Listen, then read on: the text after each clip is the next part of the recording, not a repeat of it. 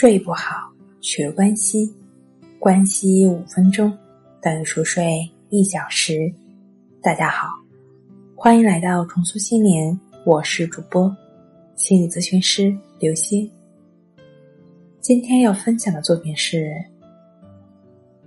快来看看你的失眠到底有多严重。失眠的严重程度与对生活的干扰程度相关。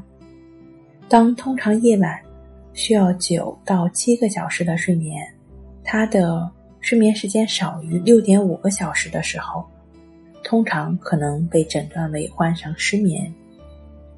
有慢性睡眠障碍的人通常是这样的：连续六个月，每周有三次以上，需要花至少三十分钟才能入眠。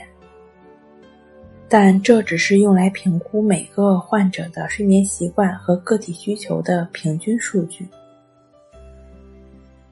为了区分天生的短睡者和患有失眠症的人，一般患有失眠障碍的人群，在被剥夺了睡眠之后，白天会感觉到疲惫和困顿，这会增加在工作场所发生事故或者。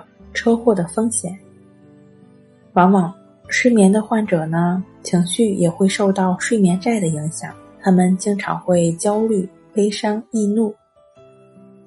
睡眠不好的人，精神难以集中，也更缺少创造性。因此呢，失眠其实是给个人造成了巨大的痛苦，为家庭、为社会也带来了显著的负面的影响。睡不好。学关西，关西五分钟等于熟睡一小时。好了，今天跟您分享到这儿，欢迎关注我们的微信公众账号“重塑心灵心理康复中心”，也可以添加 “s u 零一一二三四五六七八九”与专业的咨询师对话，了解失眠的解决办法。那我们下期节目。再见。